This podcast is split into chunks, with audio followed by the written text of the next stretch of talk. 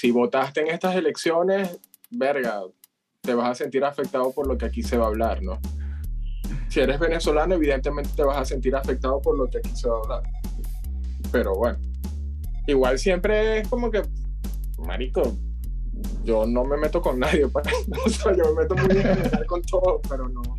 Vos te, metes al aire, o sea, ya el que la, el que la tome es problema sí, suyo. Sí, pues, exacto, pero... Eh, pero mi papá tiene un, canal de PNL y tiene haters, así que... Bueno, imagínate tú. Yo recuerdo que, que cuando y, y, y, los suscriptores somos todos de la familia. Bueno, imagínate tú. yo recuerdo que cuando, cuando yo estudié publicidad, hablan, eh, de hecho, creo que, que, era como que estaba el boom del, del PNL. Entonces te decían que era como el, el aspecto metalenguajoso, New Age, de lo que, sí, pues de lo que tú puedas decir, de lo que piensas y cómo lo expresas. Entonces, por ejemplo, recuerdo que siempre, siempre decían el tema de, y, y, de hecho lo decían así, como que la mala maña que tiene la gente de hablar con los brazos cruzados. Porque cuando tú hablas con los brazos cruzados, estás expresando un rechazo permanente a lo que el otro te va a decir y que no le vas a... Está cerrado. Y, y, marico, yo me acuerdo que te decían, y yo tengo esta mala maña de estar así, y te decían, es que está cerrado.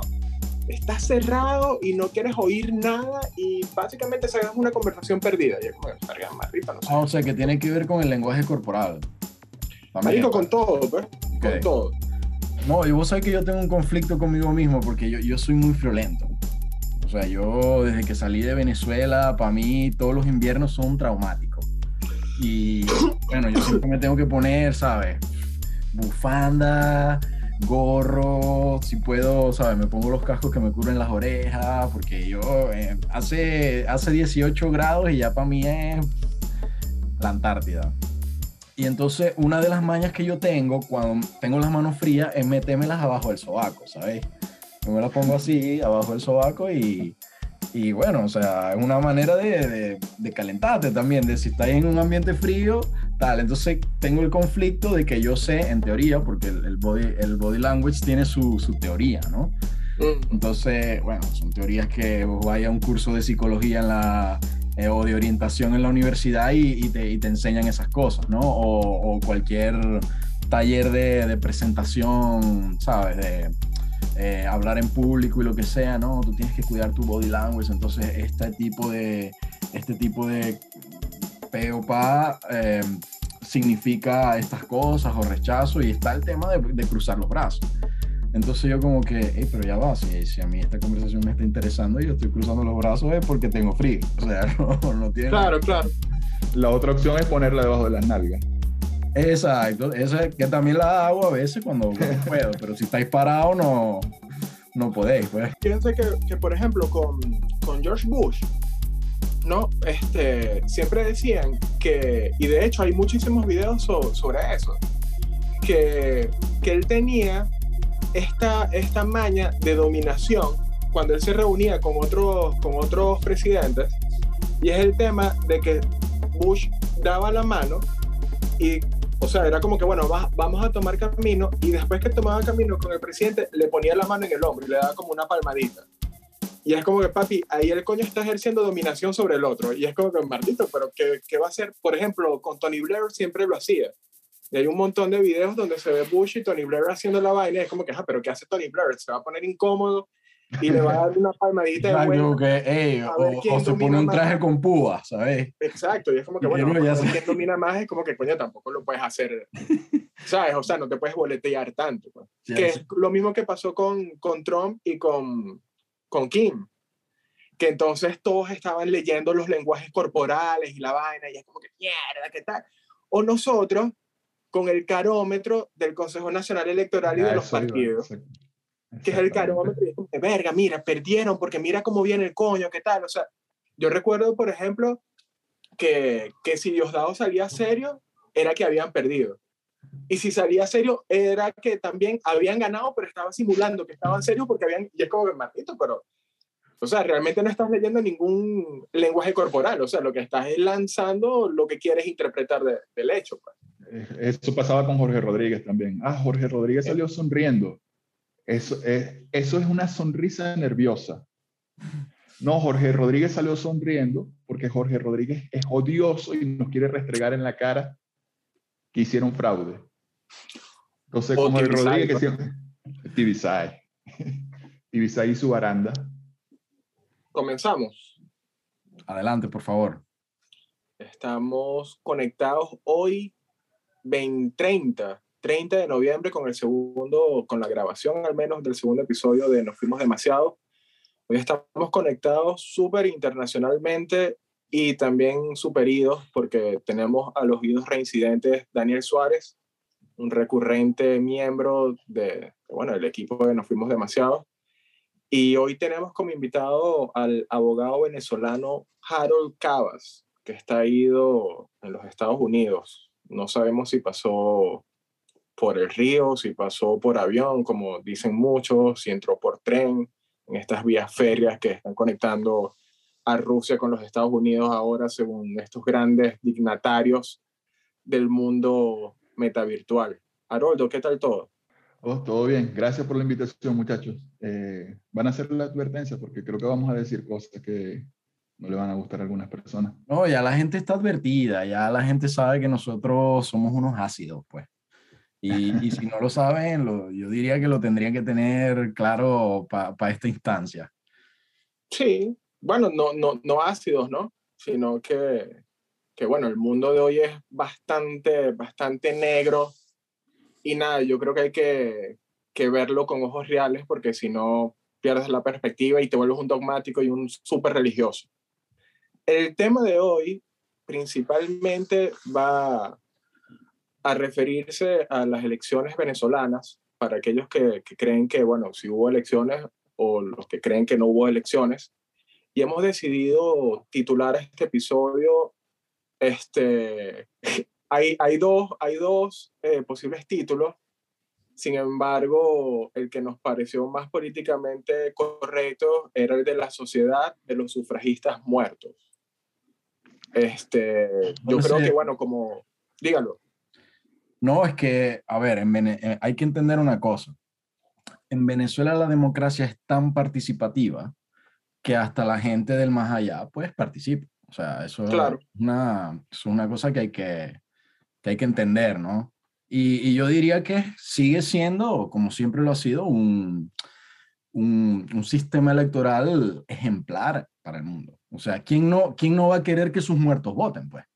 Claro, por supuesto. De hecho, eh, lo que pasa es que se ha perdido como la, la, visión de hacerlo correctamente y no se le ha prestado atención a lo que el sindicato de, de mediums y brujos venezolanos ha pedido, que es que, bueno, que ellos quieren ser acompañantes en las elecciones venezolanas y, y bueno, evidentemente recibir la orden de, de, votar por, por el candidato que esta persona desde el más allá le, le está indicando. Ahora, ahora bien, yo creo que para entrar en materia, creo que hay una pregunta que, que es casi que obligatoria y bueno, la, dirigimos en primer término a Haroldo y es, Haroldo, ¿quién crees tú que fue el gran ganador en estas elecciones? A ver. Bueno, en realidad, eh, no un votante muerto, sino un ganador muerto, porque de verdad el reciclaje que hicieron con Manuel Rosales es casi que necrofílico. Yo creo que un tipo, estamos hablando del alcalde de Maracaibo de 1995. De ese estamos hablando. Estamos hablando del candidato presidencial de 2006. Estamos hablando de un cadáver político, más allá de que de verdad el tipo parece una momia. O sea, más, no, el tipo, más allá de, de, El tipo es un Biden, pues. El tipo es sí. un Biden cualquiera. Bueno, era un Biden cuando era joven. Imagínate ahora. Exacto. sí, sí, total. Pues. O sea, lo acertado del tipo, de verdad que no había caído en cuenta en, el, en la similitud que tiene con, con, Joe, con Joe Biden, ¿no? Pero definitivamente es, en ese reciclaje yo creo que el, el gran ganador, eh, si, va, si, vamos a las particularidades, sería eh, Manuel Rosales, que ya lo están reciclando como el nuevo candidato presidencial porque fue el gobernador más votado.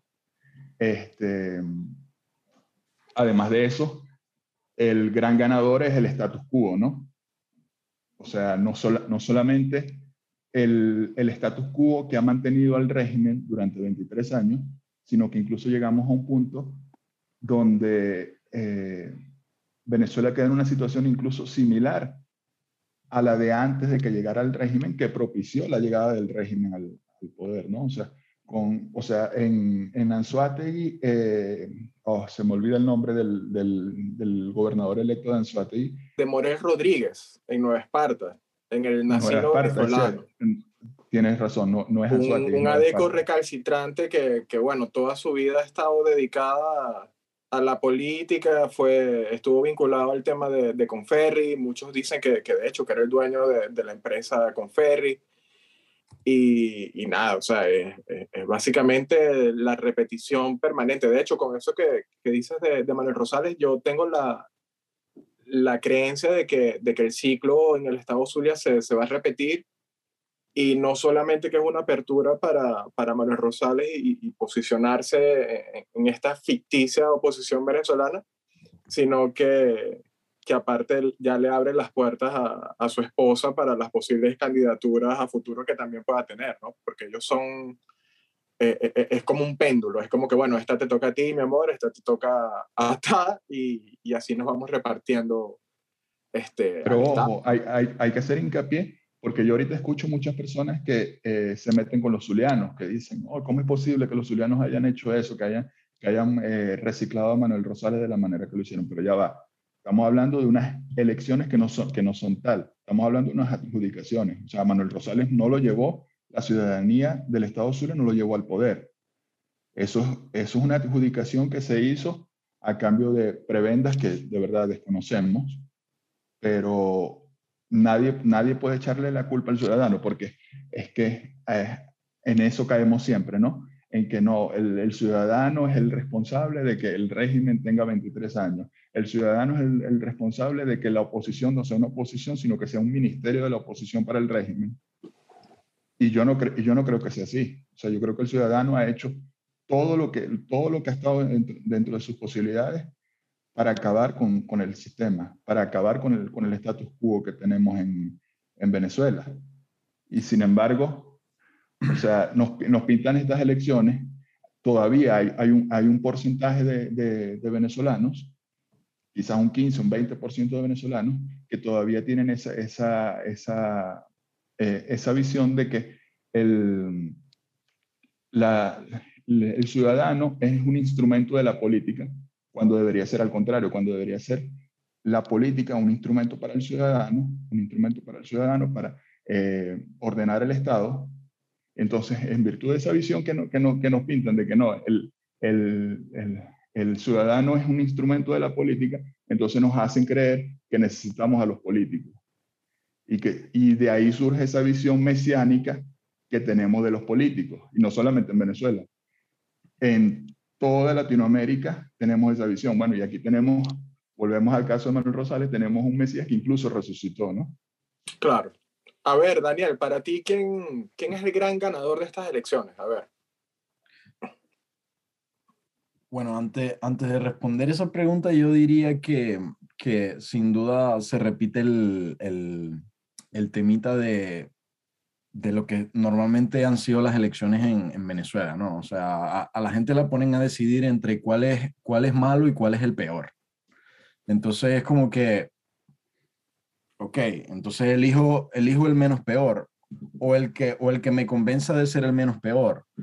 Pero más allá de eso, obviamente, a ver, a mí me, a mí me confunde cuando la gente habla, y, muy probablemente ustedes van a estar en desacuerdo conmigo, yo, si tengo que contar mi, historia, yo, yo era chavista, o sea, chavista en el aspecto de que cuando Chávez, cuando Chávez sale a la, palestra pública, que, que viene con su proyecto bolivariano, ¿sabes?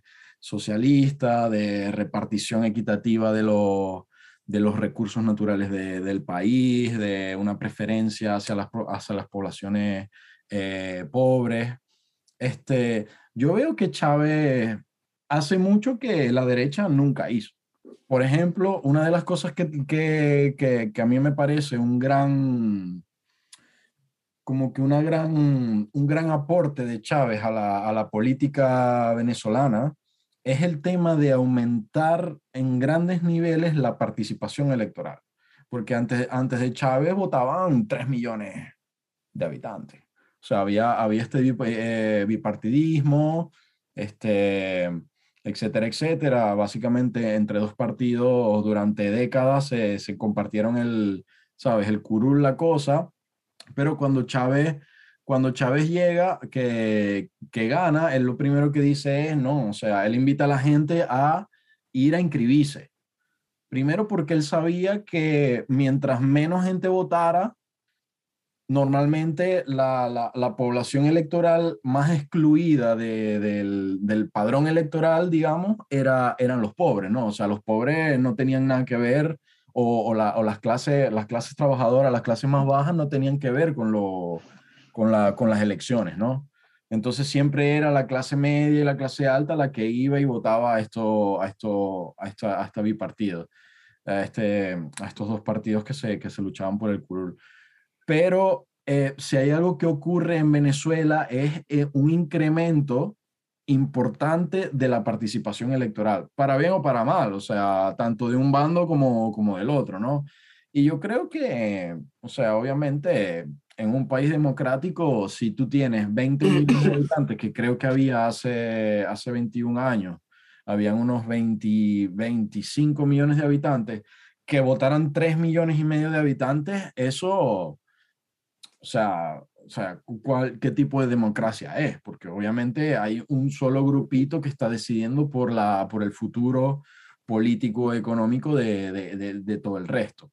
Entonces, yo creo que obviamente, em, aunque, aunque el, el digamos, el, el, mapa, el mapa después de estas elecciones se ve rojo, obviamente una derrota de las dos partes. O sea, hubo, hubo perdedores, o sea, los dos partidos fueron perdedores. ¿Por qué?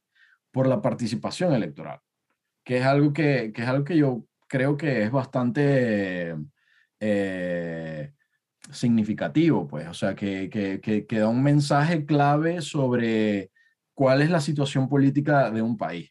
Cuando tú tienes una participación electoral de más del 50%, del 60% o incluso del 70 y pico, como hemos llegado a tener en, alguna, en algunas elecciones, uno dice, coño, aquí la gente, aquí la gente está apostando por, por algo, pues, o sea, está interesada en el futuro del país, cree en las instituciones, cree en la política y, y va y, muestra su, su, como que su opinión a, través a través del voto.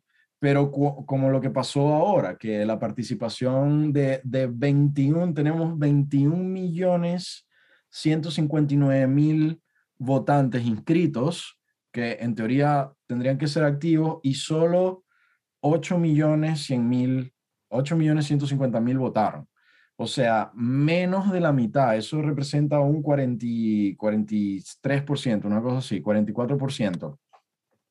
Entonces, la participación es súper baja. Entonces, claro, tú ves el mapa rojo, pero ves un mapa rojo donde los chavistas bajaron 3 millones de votos, a comparación con las últimas elecciones, que fueron en el 2017, donde tuvieron 11 millones de votos. ¿Sabes? Este, perdón, donde, donde hubo 11 millones de votantes y tuvieron muchos más votos que, que ahora. Entonces, para mí, para mí hay un fracaso en ambos bandos. Yo personalmente considero que, que el ganador sin duda alguna fue Maradona, porque le inauguraron su, su placita, tiene ya su, su estatua, y está cumpliendo me imagino que, sobrio. Me imagino que deben haber muchos adictos, tirijillos, emocionados porque ya tienen un lugar para reunirse por allí. Y creo que, que evidentemente el gran perdedor sigue siendo, o sea, sí, bueno, yo creo que, que, que, nos incluimos todos allí, ¿no? Yo creo que, que, que los bastiones opositores venezolanos pero oposición real, o sea, los que estamos en contra de, de, esta decadencia permanente y sostenida de lo que es el país, de lo que, de lo que está pasando y cómo, cómo cada vez se, se agrava y, y es una deriva, o sea, porque realmente nosotros hablamos con, con las personas que, que, siguen en el país y, y, es una deriva, o sea, es básicamente a nivel político, es poco nada lo que sucede y, y es, bastante, es bastante decepcionante. Creo que, que incluso estamos peor que, que, en, la, en la denominada crisis política de, de los partidos de los años 90, 94 al 97, que bueno, que, que, que si recordamos bien, el efecto de ese es traer a otro de los muertos políticos que es Caldera.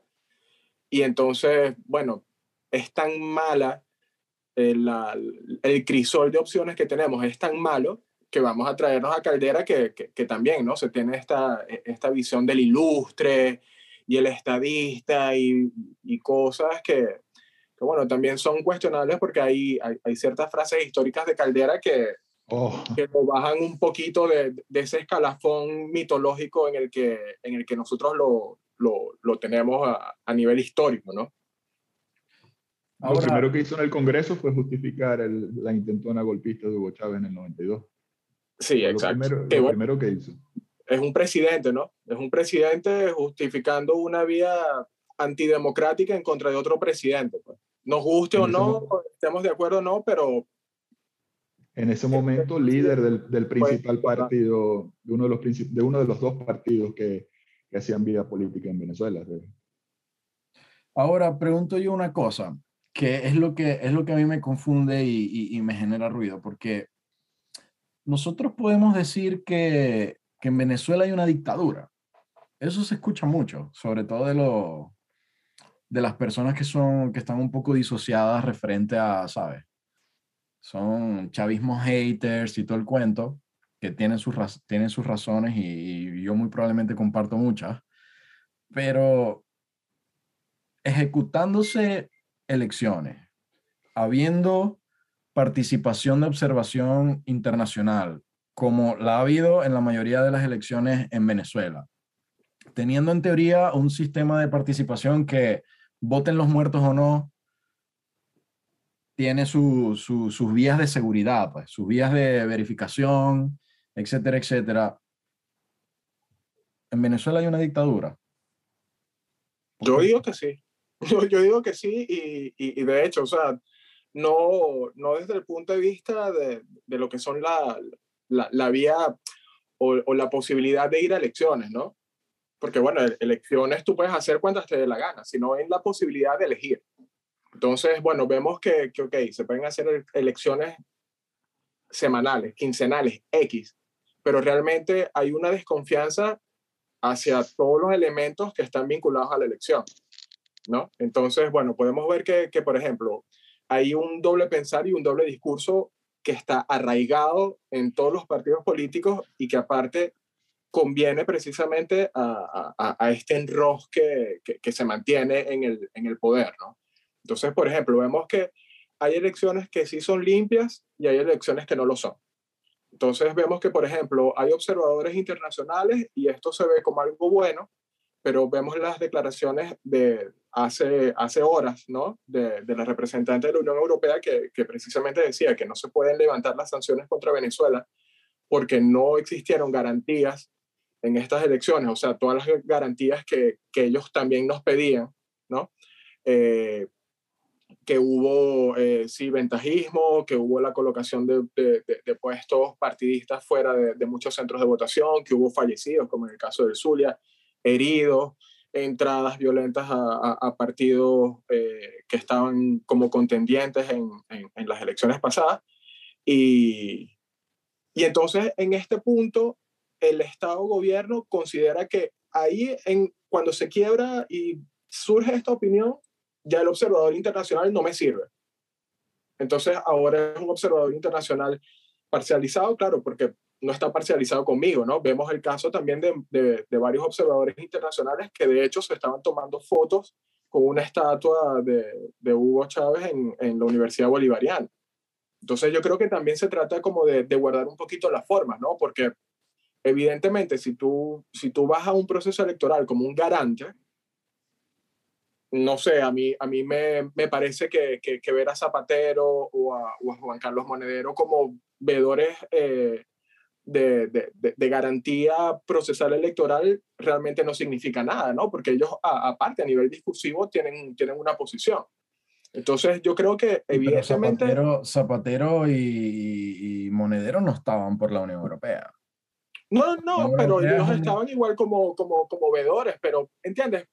No, no, no nos representa nada. O sea, no es algo que... Eh, imagínate tú, no sé, que, que Donald Trump vaya de, de garante de unas elecciones o el centro Carter. ¿Cuántas veces no se ha denunciado precisamente lo ineficaz que es el centro Carter? Lo ineficaz que puede ser un veedor de la Unión Europea en unas elecciones venezolanas. Ah, yo creo que a eso es a lo que me refiero, ¿no? Que básicamente vemos que tomamos la idea de, de ciertos elementos que nos van a dar garantías, pero precisamente las partes que están en, en la elección todo es muy circunstancial. Es de, bueno, todo aquello que me sea favorable, entonces yo lo, lo, lo tomaré para mi discurso. Y aquello que me sea desfavorable, eh, lo, lo, voy a desechar o te voy a acusar X, ¿no? Y, y, el tema es que, bueno, evidentemente, yo creo que en este momento, quien, quien considere que, que en Venezuela hay, hay libertades plenas, como para, para, no sé, presumir que no, que no existe un no sé, en el peor de los casos, un autoritarismo bastante, bastante cruel, eh, es duro, ¿no? Sí, yo estoy de acuerdo con, con José David, porque yo pienso que eh, las elecciones no es lo que determina, la realización de elecciones no es lo que determina eh, que un régimen sea dictatorial o no, porque de hecho, después de la caída del muro de Berlín, cuando Francis Fukuyama lo llamó el fin de la historia, en realidad no fue el fin de la historia, lo que fue fue una transformación de la historia, donde el comunismo dejó de llamarse comunismo, se llama progresismo, progresía, como lo quieras llamar ahora, y se dio cuenta de algo, de que para poder dinamitar las democracias liberales, para poder dinamitar la democracia per se, era necesario hacerlo mediante las herramientas que esa democracia liberal te ofrecía. Y la, y la mejor herramienta para hacer eso son las elecciones. La mayoría de las, dictaduras que han llegado hoy a establecerse en el poder a nivel global han llegado por vía de elecciones. Entonces, eh, ya una vez que, llegan, al, poder, ya esas dictaduras siguen utilizando las elecciones, pero ya simplemente como un instrumento nominal, pues, o sea, para de alguna manera legitimarse frente a la comunidad internacional. Pero lo que en realidad determina que un régimen sea dictatorial o no es precisamente las libertades que puedan ejercer sus ciudadanos dentro del Estado gobernado por ese régimen. Y sin duda en Venezuela, si algo se han, perdido, son las libertades. O sea, en Venezuela no hay libertad económica, no hay libertad de emprendimiento, no hay, no hay libertad para manifestarte, no hay libertad de expresión. Entonces, yo, para mí, sin duda, en Venezuela se vive una dictadura, una cruenta dictadura, y que y que el hecho de que se, se hagan elecciones independiente, o sea, y ni siquiera estamos hablando de que son elecciones amañadas. Simplemente el hecho de que se hagan elecciones, eso no determina que en Venezuela existe o no existe una dictadura. Para mí, sin duda, hay una dictadura. Bueno, ahí mi, ahí mi, mi discrepancia tiene que ver con el propio concepto de la democracia, o sea, la democracia em, electoral básicamente es la que consiste en que el que gobierna es porque ha tenido más votos, independientemente de cuál sea la participación, a menos que haya tipo unos límites en los que no, mira, si no hay cierta participación, entonces no son vinculantes estas elecciones o lo que sea, que no es el caso de Venezuela, creo que no hay un mínimo. Eh, las últimas elecciones en Chile, por ejemplo, también la participación electoral fueron de 40 fue de 40 y pico por ciento. Eso pasa, eso pasa y ha pasado en, en muchos países con, que hay una baja participación. Pero el tema de la democracia es eso, o sea... Es que simplemente es la voluntad de la mayoría y la mayoría puede estar mal. Exactamente. La mayoría puede estar muy mal. Exactamente. la, democracia, la democracia es un instrumento para la organización del Estado, pero lo que determina el tipo de régimen en el, en el, que, en el, que, se puede, en el que esa ciudadanía se desarrolla es eh, la garantía de libertades que pueda tener esa ciudadanía. Pero ahora, si esa ciudadanía, si esa ciudadanía se siente libre, porque yo veo que esa, o sea, lo que llamamos el chavismo, que eso es otra cosa que yo pienso que tendríamos que debatir, porque los que están ahora en el gobierno para mí no son chavistas. O sea, ellos se hacen llamar chavistas porque en teoría tienen una continuidad de, de la ideología de Chávez y todo el cuento, pero para mí no, no son chavistas y yo no los denominaría chavistas. Pero el chavismo hoy en día en Venezuela tiene sus votantes. O sea, la gente va y los vota y son mayoría y por muchos años han ganado muchas elecciones. Y las últimas elecciones en donde prácticamente ganaron todos fue porque la, la, oposición tiró la toalla, o sea, la oposición decidió no participar. Entonces, claro, pero... si tú vas solo, si tú vas solo como partido a las elecciones, son, como unas, son como unas, primarias, ahí volvemos, ¿no? Ahí volvemos al punto de las garantías de las libertades, porque ese régimen y esa oposición que no participa, recuerda cuántos candidatos inhabilitados tiene cada vez que hay, que hay, una, que hay una elección. ¿Cuántos, cuántos eh, diputados presos tiene hoy en día la, la oposición en, en, la, en, las últimas elecciones que, que, participó realmente? Entonces, volvemos a lo mismo. O sea, y se siguen realizando elecciones, pero no hay libertades. Y, o sea, no, yo no puedo hablar de, de una democracia liberal, una democracia al estilo occidental, cuando no se respetan ni siquiera eso, ni siquiera las libertades políticas. Pero, por ejemplo, yo creo que, que por, eso, por eso digo, ¿no? Yo, yo veo que, que el escenario hay que verlo con, con, bastante cabeza fría, porque imagínate tú, hasta el caso de, de Eduardo Samán. Eduardo Samán, o sea, tiene dos elecciones donde simplemente no, no le permiten porque no, por capricho, inscribirse siquiera. O sea, ni siquiera le, le, permiten a él que, que, vaya a la contienda. Entonces, evidentemente ahí no hay una libertad, ¿no? No, hay, no existe una libertad de postulación.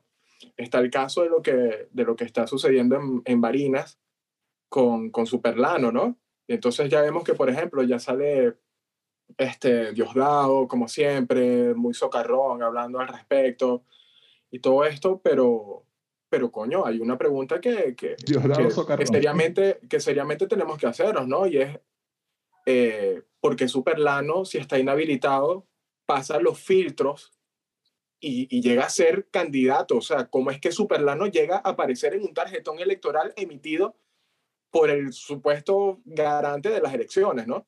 Porque ahora lo están agarrando por ahí, pero es que no, es que él está, él está bien habilitado y discúlpeme, esto es, esto es maracucho puro, pues, pero maldición, loco. O sea, ¿cómo él llegó hasta allí?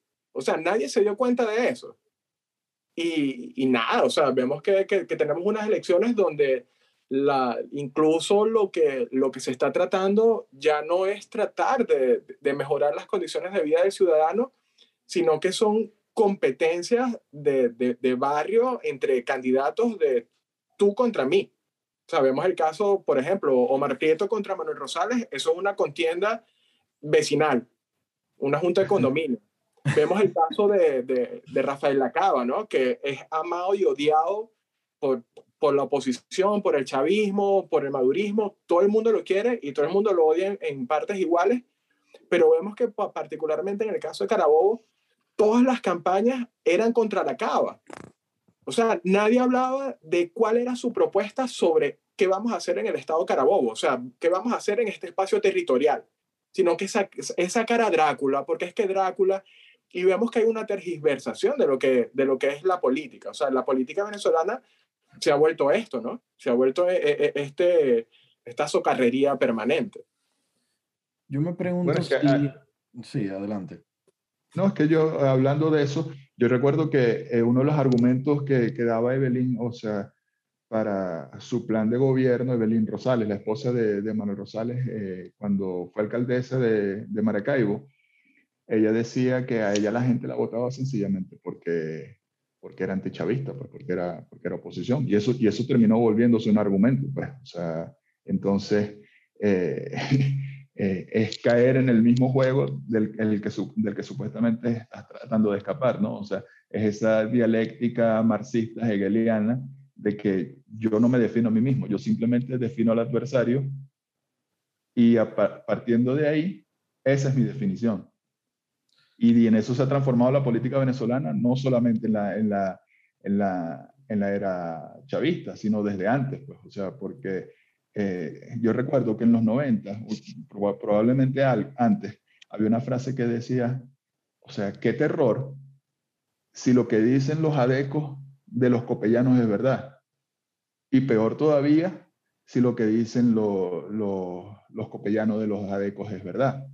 Claro. Entonces, se vuelve sencillamente una, sencillamente vamos a, atacar al, al, adversario. Yo no voy a proponer absolutamente nada. Sencillamente yo voy a desacreditar al que tengo enfrente y ese es mi argumento, ese es mi plan de gobierno. Y por eso se ve que particularmente al gobierno le conviene siempre que, que, la supuesta oposición haga primarias, porque es que en las primarias se destrozan. En las primarias salen los trapitos que, que todos ellos saben de, de, ellos. Y es como que, amigos, déjenlos que hagan cuantas primarias ellos quieren, que ahí se van a destrozar entre ellos. O sea, ya el trabajo, ya la mitad del trabajo lo van a hacer ellos. Exactamente. Sí, eh, es verdaderamente triste todo lo que pasa, ¿no? Em, porque al final, ¿para qué se gobierna un país? En teoría, en teoría la política tendría que estar al servicio de los ciudadanos. Y, y, esto ni siquiera es un debate ideológico, porque nadie está aplicando ni siquiera ideología. Es como, es como más bien una, una lucha de, de egos, ¿no? Una lucha de, de, de, quién, de quién llega al poder, pero sin, sin un propósito, sin una propuesta. Y yo creo que ese es el peor, ese es el peor mal que sufren los venezolanos. No un gobierno de mierda, sino una oposición de mierda también. O sea, porque no hay por parte de, o sea, ya, el gobierno se convirtió en un ente incapaz de salir en el peo en el que se metió. O sea, ningún proyecto les funciona, el país no, no sale adelante, ya perdieron credibilidad internacional, eh, se ha demostrado que, que, los niveles de corrupción ya, o sea, ya están en cada, en cada rincón del sistema, ya la cosa se, se, volvió muy, muy nepotista, aquí solo está, sabe, mi hijo, mi sobrino, el amigo, el conocido, el que me jala bola, eh, etcétera, etcétera. El que me es útil hasta que me sea útil. Exactamente, el que me es útil hasta que, hasta que me sea útil. Pero por otro lado, tenemos a una oposición que tampoco viene con propuestas, o sea, no viene con soluciones, no viene, o sea, porque tu propuesta no puede ser hay que sacar al gobierno, no, o sea, tú vas a, si tú vas a sacar al gobierno, tú vas a gobernar un país y tú vas a gobernar un país que ha atravesado por una crisis. ¿Cuál son, ¿Cuál es tu propuesta concreta? O sea, ¿cuál es el proyecto para sacar al país adelante, para recuperar la, la economía o por lo menos para parar la inflación, para recuperar... Pero por ahí, dice, por ahí dicen que Superlano va a llenar varinas de burdeles. Y, de, y de casinos clandestinos. sí. Hombre, pero por lo menos, por lo menos en lo turístico eso es crecer, ¿sabes? O sea, por lo menos eso tiene. Y lo hace Tailandia, o sea, que no se rechen los tailandeses, pues, pero si lo hace Tailandia, Barinas también lo puede hacer. ¿Y por qué ahora, disculpen que yo me tome el atrevimiento de hacerles una pregunta a ustedes, pero es que hoy estaba leyendo las noticias sobre lo que, lo que ha pasado en Barinas y ahorita que estaban eh, hablando de de cómo el gobierno eh, pone ahí a la gente hasta que le, hasta que es útil, ¿no? no piensan que lo que está pasando en Barinas, el hecho de que hayan dejado que Superlano, eh, qué apellido, ¿no? Es que Superlano sea candidato, a pesar de estar inhabilitado y crear todo este circo en Barinas, no es una manera del régimen, de alguna manera, de quitarse de encima a los Chávez. Pues o sea, de, quitarle protagonismo a los Chávez y ya empezar a sacudírselos y que ya, o sea, que, o sea, en mi opinión particular, lo que llaman el legado de Chávez, lo único que tiene es la franquicia Chávez en París. Bueno, pero eh, en las declaraciones que, que, que, ha dado Diosdado, él precisamente rescata el tema Barinas como eso. Como un, de hecho, si, si no me equivoco, en, en el término lo, lo, denominó como un santuario. Es el santuario porque es la tierra de, de bueno, de, de, Hugo, ¿no? Entonces... Jerusalén, pues. Sí, exacto, la tierra prometida. Pues. Vamos a construir el muro, el muro de los Chávez Frías y, y al coño. Vamos a, no sé si qué, se lanzará, quizás no piedras, ¿no? Porque sería, sería ya caer en, los delitos de la ley contra, contra la discriminación y el odio, evidentemente. Pero eh, a mí lo que, lo que me llama la atención es que ahora la, la inhabilitación de Superlano sí tendrá efecto.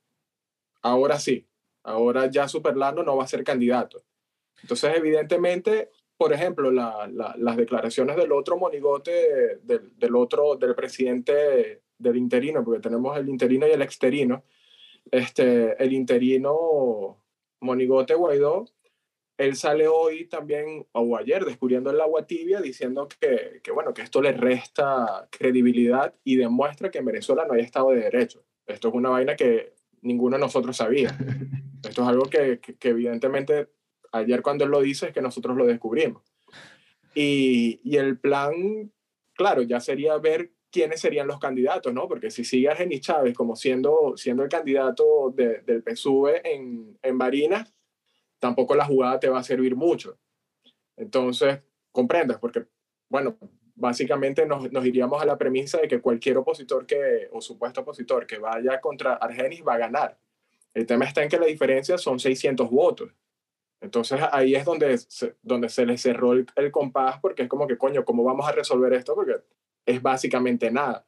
Yo más bien no sé, claro, todo lo que nosotros podamos decir de, de, Venezuela en este punto a nivel electoral creo que son elucubraciones, ¿no? Porque podemos decir que, que, Rosales gana o Morel o cualquier otro candidato, pero no entendamos ni siquiera cómo ganó. O sea, porque no, no, nos, no nos pasa por la cabeza como que, bueno, es que sí ganaron, sí ganaron en unas condiciones legítimas de, de, de elegibilidad.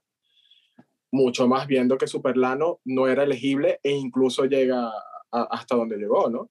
No, pero es que aquí, o sea, aquí aplica totalmente lo que dice Daniel, ¿no? O sea, lo de elegir entre el malo y el, y el menos peor, o sea, porque es que estamos hablando de que en Barinas es el hermano de Chávez, Chávez, Chávez, contra un carajo que mientras era diputado, casi lo matan unas prostitutas cuando estaba ejerciendo labores de... Sí, tuvo una sobredosis, lo que se dice que tuvo la famosa sobredosis de burundanga. Exacto, otro muerto resucitado más para el programa, ¿no? Sí, Quizás él vaya después a la Plaza Maradona con, con estas amigas colombianas. A mí la teoría, a mí la teoría de Harold mmm, la pensé también, porque yo desde hace rato pienso que quizá el, el chavismo, madurismo, como se pueda llamar, está, está intentando hacer a los Chávez a, a, un lado, ¿no? Porque quizá la familia de Chávez tiene, no sé, mayor empatía o mayor, ha tenido mayor participación o tiene una mayor responsabilidad moral de seguir. Eh, eh, o porque son unos necios, ladillas la, las intenciones de, exacto, las intenciones de, de, de, Hugo Chávez y todo el cuento. Pero por otro lado, yo creo que más bien lo único que le queda al chavismo para seguir siendo chavismo es el apoyo de la familia Chávez. Es que la familia Chávez esté ahí con ellos. Y de hecho, esto tiene que ver con una con un respaldo internacional también, porque mal que bien, al gobierno venezolano lo respaldan varios países y varios gobiernos y varios partidos políticos, o sea, hay como una, hay como una aceptación internacional de, esta gente, pero, pero mucha, mucho de este apoyo internacional que tiene tiene que ver precisamente con, con el vínculo que tiene el gobierno directo con Chávez, con la idea de Chávez, con el proyecto de Chávez y con la familia Chávez. Entonces, que la familia Chávez siga ahí para mí es importante y ellos lo necesitan. Ellos necesitan. No, yo, escuché, yo escuché que la mamá de Chávez votó por Superlano, que simpatiza, simpatiza con la propuesta de Superlano. Ya, pero bueno, ¿cómo, ¿cómo saberlo? no? Había que preguntárselo. No. Quizás la señora tuvo voto asistido y tenemos que buscar a la persona que la asistió para saber ya. por quién votó. La tipa supuestamente simpatiza con lo que propone Superlano. Ahora, por otro lado, es eso, o sea, si, si el chavismo pierde Barinas, que es la tierra eh, ¿sabes? Eh, sagrada de, de, Hugo Chávez, que como, es como un símbolo del, del chavismo, porque supuestamente hasta el último ciudadano de Barinas estaba con el presidente Chávez y todo el cuento, pues si ellos pierden eso sería como perder un, una buena... Claro, simbólicamente. Simbólicamente. Simbólicamente es comenzar la nueva era, ¿no? O sea, ya sería el Eh, rompimiento, desvincularse de, de, de la era Exactamente. Chávez. Perder Chávez grado. O ellos... Exacto, que, exacto que, que al final simplemente le sirve a nivel propagandístico, ¿no? A nivel de discurso, cuando tienes este comodín que, que, que, bueno, que tienes que rescatar de- del comandante y su legado y todo esto. Que bueno, que vemos que, que, que Nicolfo cada vez lo, lo cita menos. O si no, o si no es dónde los vamos a meter. Porque claro, les quitan el curul de la gobernación de Barinas, ¿dónde vamos a meter a esa gente? A esa gente luego hay que darle cargos, pues, ¿no? Bueno, pero hay Hay embajadas. que ¿no? meterlos en algún ministerio, en alguna embajada o algo. Seguro pueden estamos bien, la- la estamos embajada bien en un conflicto Verde. interno, estamos bien en un conflicto interno. Coño, si pierden, ¿dónde los vamos a meter? La embajada de Cabo Verde está vacante. Argenis quizás le, le, le gustaría una con, con tradición futbolista, pues. A ver si, si, si hace algo nuevamente con el Zamora. Más tipo Ah, Argentina o Brasil, Brasil. Francia, Alemania. Ahora, a ver, eh, el futuro, ¿cómo, ¿cómo lo vemos? O sea, ¿qué, qué, qué podemos percibir con, con el supuesto o el, el posible revocatorio que, que ya ni sabemos si se va a hacer, no se va a hacer? Evidentemente en esta fecha no, ¿no? Pero, pero sí hemos visto por ahí ya que, que hay posiciones encontradas, vemos Ya, que... no, ya, ya hay un movimiento, hay un movimiento para el revocatorio que tiene redes sociales. Sí, tiene- exacto. sí, y, y Exacto. citan, y citan, por si acaso se preguntan quién lo está financiando, citan a, a Rafael Ramírez en varios de sus tweets. Eh, pero, pero bueno, vemos que ese ya es como lo que, lo que se viene apuntalando a futuro, ¿no? De hecho, hace, hace días Stalin, Stalin González, este brillante e iluminado ser, decía que, que bueno, que precisamente el, el- el Consejo Nacional Electoral debería ser el garante de unas posibles primarias para escoger a- al Sí, posible... sobre, sobre la propuesta de María Corina Machado, eh, exactamente. que María Para Corina no, ha- no ha candidato- termi- no ha terminado de explicar, que nos ha, nos ha puesto a todos a suponer, pero eh, Stalin, que no se llama Stalin, tiene, ese es su segundo nombre, pero él prefiere que lo conozcan por su segundo nombre, tiene una afinidad con ese nombre, ¿no? Este, Claro. De hecho, él eh, decía lo- que, que, que Chávez era un militar de derecha. bueno, De hecho, Eh. en este punto hacemos un corte y aquí el editor de este video tiene que colocar a Stalin González diciendo que él es de izquierda y que Chávez es un militar de derechas. ¿Tú eres Stalin? Sí, señor. ¿Y por qué te pusieron Stalin? Por Stalin, el presidente ruso. ¿A tus papás eran de izquierda? Son de izquierda. ¿Y tú? También y no estoy con Chávez. Porque Chávez es un militar de derecha. Chávez es un militar de derecha. ¿Y tú? Yo soy de izquierda. Bueno, eh, lo primero, lo- eh, Stalin, Stalin, Stalin, lo primero que, que dijo cuando escuchó la propuesta de María Corina, sin saber ni siquiera de qué se trataba, pero él escuchó elecciones y lo primero que dijo fue que el garante de esas elecciones tiene que ser el CNE. Sí, supuestamente son una, una- un proyecto de primarias para, para la oposición, pero bueno, sí vemos viable esta posibilidad de- del revocatorio.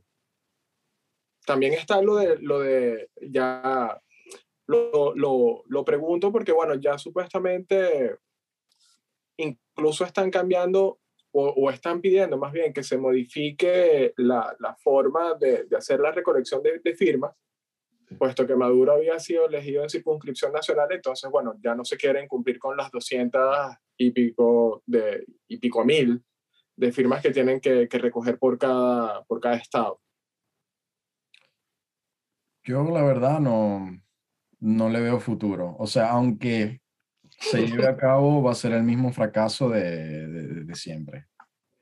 Yo honestamente, yo desearía en un hipotético escenario, yo desearía que la oposición se unificara y que la, oposición venezolana verdaderamente armara como que un plan, un equipo, algo, algo sólido, donde verdaderamente pudiera tener una participación en electoral, donde la comunidad internacional pudiera decir verdaderamente hay una dictadura en Venezuela o no.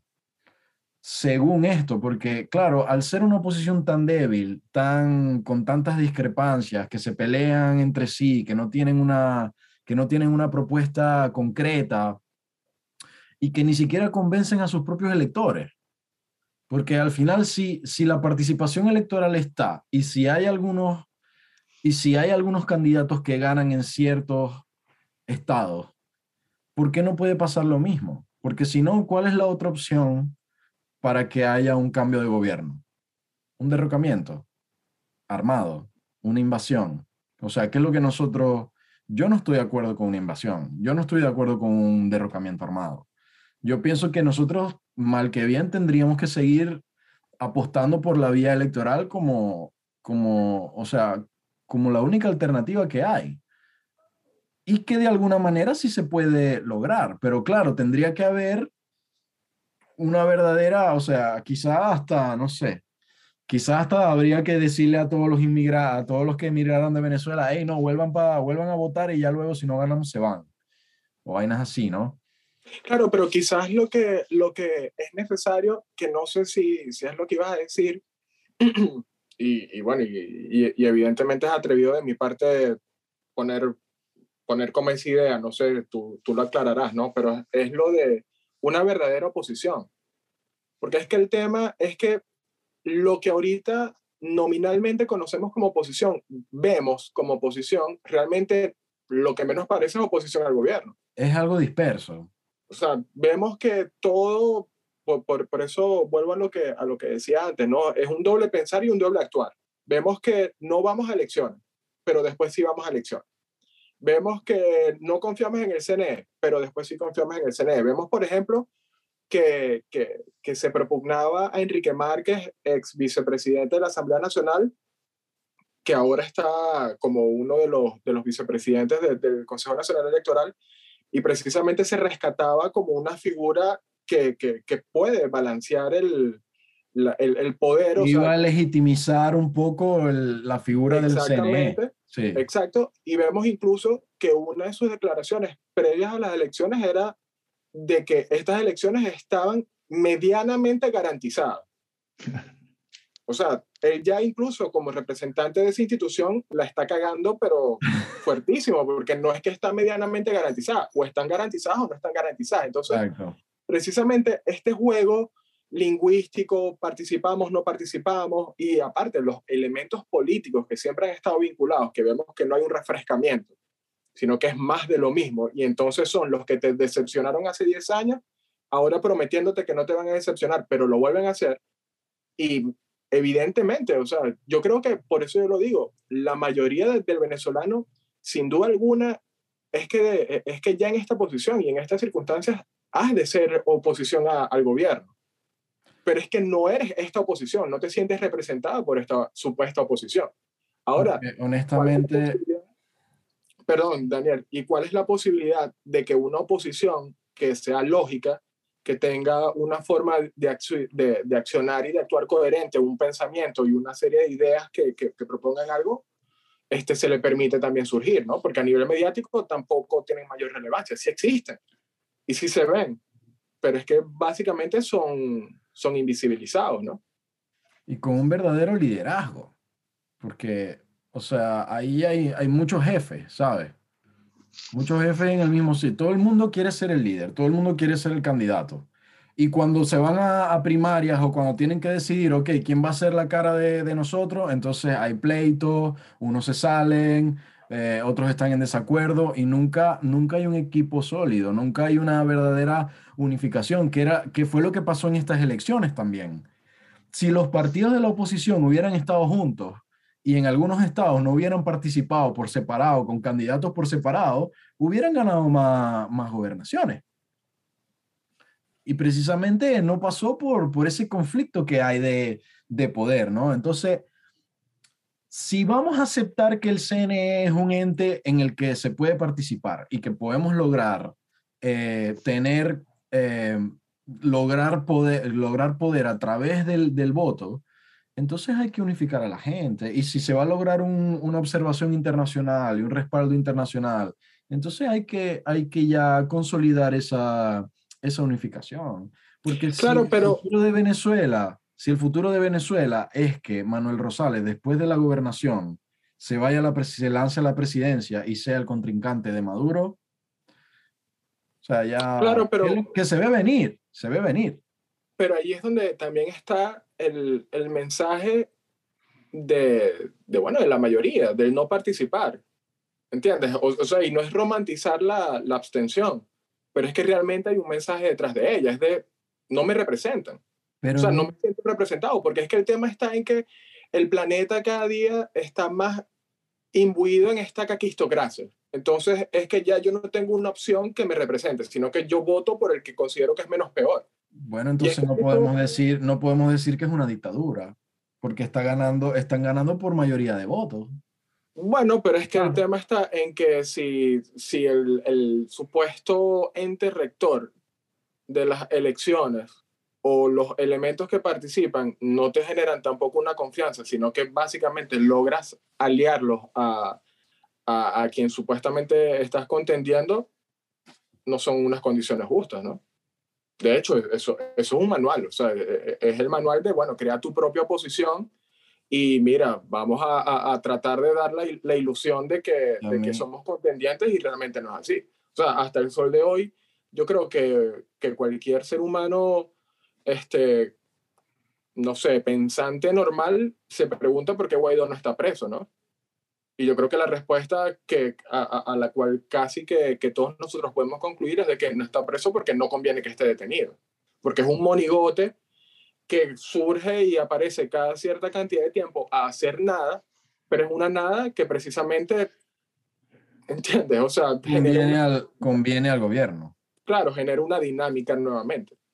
Yo ahí, en ese, punto, en ese punto, tengo una visión radical en la que yo ni siquiera veo una oposición en Venezuela, como decía José, eh, parafraseando a Stalin, no a Stalin, el eh, Stalin González, sino a Stalin Ayuso. El de verdad. Exacto. Este, hay que crear, cuando eh, tu plan es eh, establecerte en el poder de la manera hegemónica que lo hacen este tipo de, de regímenes, eh, tienes que crear tu, tu, propia posición antes de que surja una posición auténtica.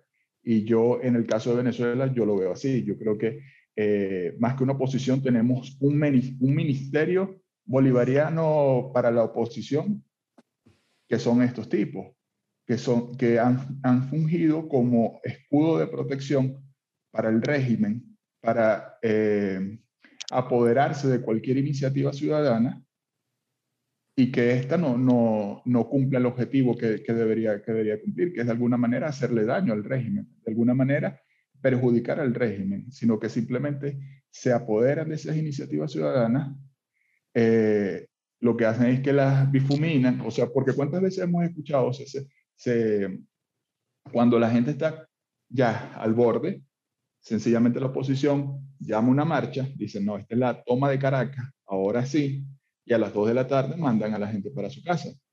Ahí se cumplió el objetivo, pues, o sea, el objetivo era simplemente que la gente saliera, hiciera algo con, la, con esas energías, con esa frustración que tenía, y ya, o sea, lo logramos, pues, o sea, ya la gente se fue para su casa contenta, y bueno, que vengan este, dos años más de, de régimen, y dentro de dos años volvemos y convocamos a, a una marcha o convocamos a unas elecciones. Eh, tanto es así, tanto es así que, el, que, el, que, la oposición es en realidad un ministerio para, para, para la oposición del régimen, que los candidatos presidenciales, o sea, nada más hay que analizarlos. El primer candidato presidencial al que se enfrenta Chávez es Arias Cárdenas, su compadre. Después viene Manuel yo Rosales. Tengo la teoría, yo tengo la teoría de que Chávez le pidió a Arias Cárdenas de que se presentara. Totalmente, totalmente. Y, de, y, después, en 2006, tienes a Manuel Rosales, que ya sabemos lo, lo útil que ha sido para el régimen. O sea, que al, al punto, o sea, y el tipo es tan obediente que han decidido reciclarlo. Luego, en, en 2012, tienes a Capriles, que ya vemos, hemos visto en los últimos años cuál ha sido el desempeño de, de Capriles desde, desde su, su, puesto de líder de la oposición hasta que llegó Guaidó. Sea, un, un puesto de, precisamente, de vamos a, a, apoderarnos de cualquier iniciativa ciudadana, vamos a, ok, o sea, si hay que llamar a la gente a la calle, la llamamos a la calle, pero que no haga, tampoco, que no haga tampoco mucho ruido. O sea, vamos Claro, cuando se gente... produce una tensión que ya debería degenerar en, una, en, en, algo más, siempre se produce la desmovilización de los mismos que movilizan. Exactamente. Exactamente. Exactamente. Porque no, hay una, no hay una intención de, de, verdaderamente unirse, ¿no? O sea, esto de bueno, la unidad democrática no, nunca fue una unidad. Bueno, y es que sigo con, con mi radicalismo en este punto porque el hecho de que todos estos tipos sean socialistas, porque ahorita por lo menos eh, tienes al, al, como el, al, al, presidente que, este, Maduro, vamos a llamarlo presidente por, solamente por, para este punto, y tienes al presidente Guaidó, y, ok, Maduro es del Partido Socialista Unido de Venezuela, y Voluntad Popular, que es el partido de Juan Guaidó, está inscrito en la Internacional Socialista. O sea que como sea, los dos, los dos presidentes son socialistas. Ya eso te dice. Y bueno, y, y tienes a gente como, como Stalin González permanentemente llamándose que, que les de izquierda. Eh, tienes, a, tienes este guabineo permanente donde ningún opositor, de verdad, o sea, nosotros vemos a, la, a las caras visibles supuestamente opositores venezolanos y ninguno es de derecha, ni siquiera. O sea, todos es que son... los, los, partidos, los partidos que, llama, que llamaba Chávez de, de derecha son Acción Democrática, que es eh, Socialdemócrata, y COPEI, que es Social Cristiano. Eh, social Cristiano. Claro. O sea, Inscritos en la Internacional Socialista también. Exactamente. Esa es la derecha venezolana.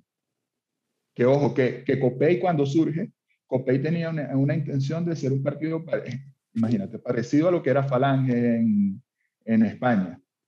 El que desvió todo eso fue precisamente el doctor Caldera. Sí, Caldera, Caldera tiene, tiene unas frases célebres que, que, bueno, paran los pelos, incluso a ti que no tienes mucho este, en el cuero cabelludo sin, sin tocar tu o herir tu sensibilidad. Ahora, Haroldo y Daniel, yo creo que hay una, hay una pregunta que, que es muy dramática para nosotros de verdad, o sea, y, y, y esto sí es serio, y es el tema de, de cuáles son las soluciones. Porque si hay algo de lo que adolecemos nosotros los venezolanos con las diversas posiciones políticas que cada uno tiene y estemos donde estemos, es que, es que coño, siempre estamos opinando sobre lo que pasa en el país. Paradójicamente, todo extranjero sabe más sobre lo que está pasando en Venezuela que a nosotros. Creo que nos ha pasado, ¿no? Ellos siempre nos dicen, no, lo, lo que... De hecho, por lo menos a Daniel le dirían como que, no, Daniel, estás equivocado, este, allá hay una dictadura absoluta a nosotros quizás nos dirían como que no, mira, aquello es un Estado liberal y posiblemente ya estén haciendo los trámites este, para que mi ley sea presidente de Venezuela. A mí, a, mí, hace, hace unos años un somalí me dijo, pero Chávez era bueno. Exacto, o sea, to, todo el, el, el, universo, de hecho, sabe, sabe más sobre Venezuela que los venezolanos. Pero ahora bien, para nosotros, de hecho, hace, hace días que Daniel y yo no, nos vimos acá, no, llegamos como a ese punto que es un callejón sin salida, ¿no? Pero yo creo que hay que, hay que llegar hasta allí. ¿Qué es lo que nosotros proponemos o cuál es la visión de nosotros que se debería proponer para una solución a lo que está aconteciendo en Venezuela? Al menos en el nivel o en el, en el estrato político, que es lo que estamos hablando en este momento. Yo, la verdad, o sea, ese, es el, ese es el punto al que llego y que no, no le consigo una respuesta clara, pues, porque es que de verdad todo está tan bien estructurado. O sea, quizás lo único bien estructurado en Venezuela es eh, la manera en que el régimen ha atendido esa telaraña, donde eh, de verdad las salidas eh, no son difíciles de ver, porque para mí eh, lo, primero que habría que pasar, lo primero que tendría que pasar en Venezuela es que haya una oposición real, pues una oposición que de verdad canalice las intenciones de la ciudadanía para salir del régimen. Pero, ¿cómo logras eso? Porque ahorita María Corina sale y propone, y lo que propone María Corina es básicamente unas elecciones, pues. Entonces, ¿y, qué tan viable es eso? O sea, tú te imaginas, o sea, aunque se realicen las elecciones y sean justas, este, el, escenario ideal, y que gane quien gane. Pues entonces, si gana María Corina, tú te, tú te, tú te imaginas a, Henry Ramos Alud eh, subordinado a María Corina Machado. O en, o en, caso inverso, tú te imaginas a, María Corina subordinada a Henry Ramos Alud. son, son escenarios eh, totalmente inverosímiles, ¿no? Entonces, eh, para mí lo que tendría que pasar es eso, primero, que haya una, una oposición que, que de verdad represente lo que el ciudadano, lo que, lo que el ciudadano desea, ¿no? O sea, que, que en ese caso, eh, por lo menos del lado de la oposición tendríamos una, una democracia, pues, o sea, porque esa es otra cosa, ¿no? O sea, que la oposición que tenemos ahorita también se la pasa pidiéndole al, régimen que sea democrático, lo acusa de tener una dictadura cuando volvemos a, a, los muertos, ¿no? O sea, ¿cuántos años tiene Henry Ramos Alú siendo el principal dirigente de Acción Democrática? ¿Cuántos años tiene Manuel Rosales siendo el principal dirigente de Un Nuevo Tiempo? Julio Borges y Enrique Capriles en, en Primero Justicia. ¿Y quién los ha elegido a ellos? No, y se ve el tema de, los, de varios partidos políticos que tienen dos dirigencias, Vemos el caso, por ejemplo, de, de, de, de, Guaidó, que aparentemente se, se, autodenomina presidente interino por los siglos de los siglos, cuantas veces él le dé la gana, porque incluso en el interinato no, no hay opciones. De hecho, yo, yo, yo recuerdo haber pensado eso, como que, coño, pero quizás proponga hasta otra figura, ¿no? O sea, ya que se proponga otra figura como presidente interino y hasta refrescas la cosa. O sea, quizás se, se, puede tocar otro matiz, pero parece que ciertamente, como decía Daniel hace, hace rato, o sea, es básicamente la política de egos per se, es de soy yo y, y yo solamente. Daniel, para ti, ¿cuál, cuál sería tu, tu visión de, de, una solución, de una propuesta a que algo suceda en el país? Yo honestamente no creo que haya nada que solucionar por cómo están, dando, por cómo están dando las, dadas las cosas, uno más bien tiene que entender como el, el contexto histórico, ¿no? Venezuela ha sido un país que históricamente ha sido gobernada por, con políticas de, de derecha, políticas neoliberales, etcétera, etcétera, y, y, donde se habría, había una brecha de desigualdad demasiado grande eh, que obviamente causaba un descontento eh, en la mayoría de la población, aunque no fuera eh, participación, eh, aunque no tuviera participación votante esta, este sector de la población. Cuando Chávez llega a la palestra pública, llega como ese, esa persona que empatiza con los pobres, que empatiza con los necesitados, con los excluidos, con los marginados, este, y se gana, se gana su afecto, se gana su apoyo, obviamente y luego con su labia, con la pedazo de labia que tenía, y, y, con su astucia, su inteligencia, logra convencer a algunos sectores de la, de la establecidos de la política venezolana para que se sumen a su, a su movimiento. Este, Venezuela está pasando por simplemente un shock. Venezuela está pasando por, por el, el, un, un shock que le generó el cambio abrupto de, de ser un país que siempre pensó en la élite en la élite política, en, lo, en, los ricos, en, en, ¿sabes? En la, en la burocracia y en la cosa, a un país que, que intentó a través del proyecto de Chávez de alguna manera buscar otra, otras vías de gobierno. Obviamente el proyecto de Chávez si fue genuino, que tengo mis dudas sobre su, sobre su verdadera intención, pero si fue genuino, fracasó, obviamente. y, y ahora, está, y ahora están los residuos. Pero Venezuela ya no es la misma que hace 20 años, ni que hace 15, ni que hace 10. Y los venezolanos que estamos en el exterior, yo creo que más bien nos toca como aceptar. O sea, ya, ya, ya nosotros los idos no somos ciudadanos venezolanos. ¿Por qué nosotros tendríamos que decidir sobre la política venezolana si ya no vivimos ahí? Es más, yo como ciudadano europeo, porque tengo los dos pasaportes, a mí me da la posibilidad aquí de votar.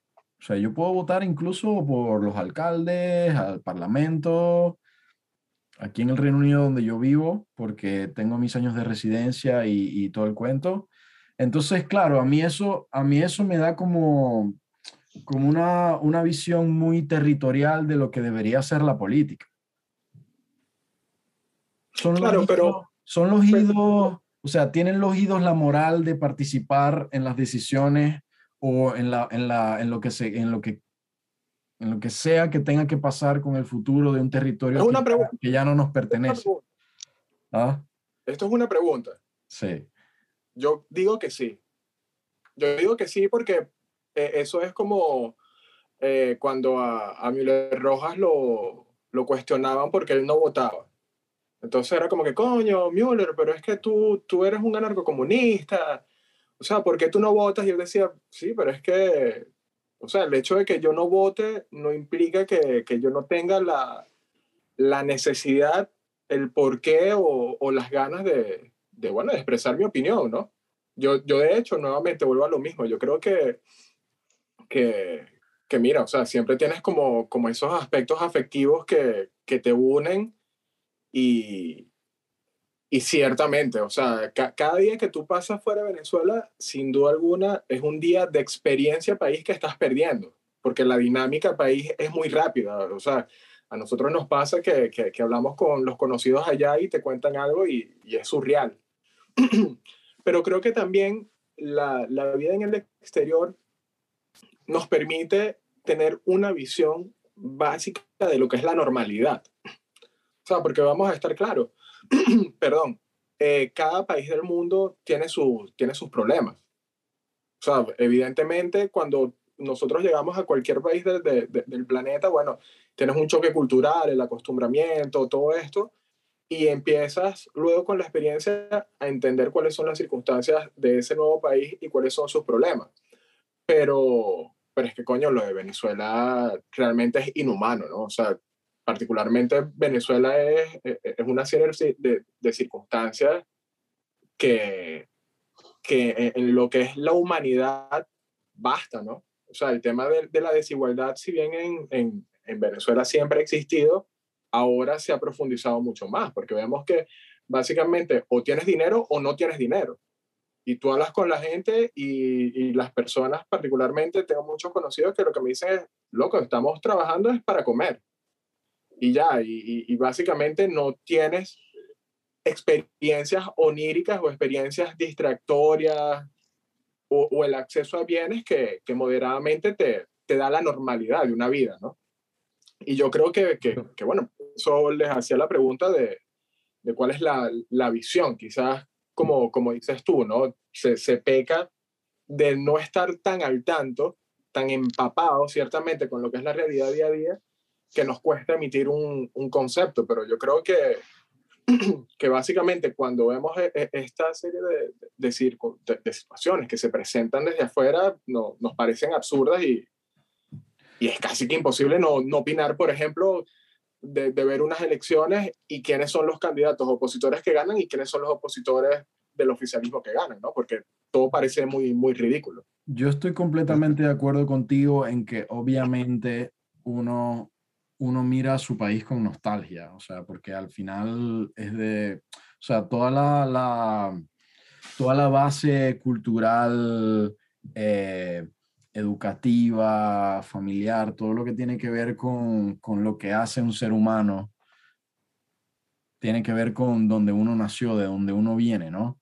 Y, y uno cuando, por lo menos en mi caso, y sé que, y sé que nos pasa a, a todos o a la mayoría, este, uno mira, uno mira para atrás a Venezuela como que, un lugar que uno desearía que no estuviera como está, que, que la gente, nuestros compatriotas no estén pasando por, por las calamidades que pasan y sobre todo en el absurdo de que es un país tan rico, en teoría, ¿no? Porque tenemos, o sea, estamos en la lista del segundo, tercer país con mayor eh, cantidad de, de- de reservas de petróleo, este, y, un país que se le puede explotar tanto a nivel turístico, a nivel eh, geopolítico. Entonces, claro, uno dice, es absurdo lo que está, o sea, la crisis que está pasando Venezuela es absurda y obviamente uno no desea que, que eso sea así. Pero al final, cuando uno piensa en una solución, uno supongo que solo puede pensar en una solución a modo comparativo, ¿no? O sea, ¿cómo quisieras ver a Venezuela? ¿La quisieras ver como hace unos años? ¿Como, como hace cuánto? ¿O quisieras que Venezuela fuera como qué? Como alguno de los países donde vives ahora? ¿Qué tipo de normalidad quisieras ver en Venezuela? ¿Como la que había en Venezuela hace un tiempo o, o comparada con algún otro sitio en donde, en donde uno viva? Obviamente, yo he tenido la oportunidad de estar en varias, en varios eh, países de Europa y incluso de, de- de- de vivir allí. Y, y uno se pregunta qué tiene que pasar en Venezuela para que haya una normalidad como esta, ¿no? Para que la gente eh, tenga todo lo que necesita y si quiere puede salir adelante o no haya tantas necesidades o todo, te- todo el mundo tenga cubierto su- sus necesidades básicas, etcétera, etcétera. O sea, ¿qué, qué, qué es lo que tiene que pasar? Y obviamente, o sea, no hay, yo no veo un camino claro hacia que eso pase, porque ni siquiera un cambio de gobierno, ni siquiera un cambio de gobierno me pone a mí en perspectiva que Venezuela pueda volver a ser lo que fue hace un tiempo donde todo estaba normal o que Venezuela pueda ser mejor que, que alguno de estos países donde a nosotros nos ha tocado irnos con que tiene cierta no- normalidad, ¿no? Haroldo. Yo opino que eh, yo estoy de acuerdo con ustedes, pues que después que uno sale de Venezuela, eh, ya como dice, como dices tú, José, o sea, ya cada día que uno pasa fuera de Venezuela es un día de experiencia país que uno pierde. Y en Venezuela, donde los cambios son tan radicales, eh, sin duda, el país que yo dejé hace cinco años no, no se debe parecer al, al país que hay hoy en día. Pero yo opino que cuando la razón que nos saca del país sigue ahí, cuando la razón que nos saca del país es una razón que además es disociatoria, donde las personas que están dentro del país, o sea, ya nosotros nos podemos dar cuenta que están eh, de, alguna manera, de alguna manera disociadas de lo que es el mundo real, de cómo debería comportarse un país en el mundo real. Yo creo que no solamente podemos, sino que debemos poner nuestro, nuestro granito de arena para que, para que ese cambio eh, se dé en Venezuela. Pues, o sea, porque tenemos la obligación, la responsabilidad que nos da el estar fuera del país, de poder conocer cómo deberían ser las cosas, deberíamos trasladarla a ayudar a que el cambio se dé en Venezuela. Sí, sin duda. O sea, yo particularmente, este, hace días eh, llegó mi, mi cuñada, ¿no? Una, una jovencita, o sea, ve- 20 años. Y, y bueno, ella me dice, José, eso es, pero bueno, Arroldo también tiene su, su, su hermana y, y las historias, no sé, ella, ella llegó acá hace 20, 15 días que, que me cuenta son, son de terror. O sea, la universidad está cerrada, eh, pasas un día por la universidad y el último aire acondicionado que quedaba se lo robaron.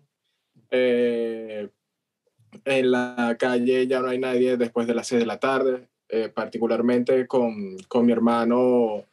Él me dice que, que bueno, mi papá está, está enterrado en Maracaibo y que él quiere ir a, a la fosa a visitarlo y que él no, no puede porque no, no se arriesga ese viaje, me dice, bueno, pero es que para mí moverme por carretera en, en Venezuela es una serie de, de, de, posibles eventos que puedan suceder que, que, yo no estoy preparado para sortear y que creo que nadie, nadie lo está. O sea, es pagar vacuna, es el tema del combustible, es, es una calamidad lo que, lo que ha sucedido.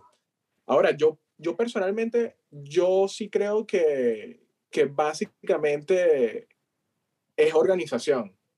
O sea, yo creo que si nosotros realmente, o sea, la, la sociedad, la sociedad en pleno, hace un lado todas esta, e, e, estas profundas divergencias ideológicas que, que, sin duda alguna se tiene, algunos resentimientos, ¿no? Que también vemos que, que, que, mucho, en parte, lo que sucede hoy en día es producto de un resentimiento previo de esta, de esta visión autoexcluyente y realmente excluyente de, de, de ciertas personas, de grupos sociales. Eh, yo creo que si nosotros nos organizamos, honestamente puede surgir elementos de oposición de verdad a, a lo que está sucediendo en Venezuela que, que, que pueden presentar proyectos eh, interesantes, ¿no? proyectos, proyectos de, de, solución. Sin duda alguna, lo que, lo que sucede en Venezuela no es algo de solucionarse en cinco años. De hecho, incluso si vemos lo que hace la oposición, a la oposición le conviene este mismo escenario. Porque bueno, yo me presento como supuesta oposición, pero a mí no me cae esta papa caliente. Exacto. Porque yo lo que no quiero es que me caiga esta olla que está hirviendo, porque nadie quiere solucionar este peo. No, y que cualquiera que sea, cualquiera que sea que entre de primero a la palestra en, un, en, un en una posible transición o en un posible cambio de gobierno, esa primera gestión va a ser catastrófica. O sea, Total. nadie se quiere tirar en la historia como el primer presidente después del el, en, en, el postchavismo, ¿sabes? Claro. Eso va a ser, eso va a ser, vamos.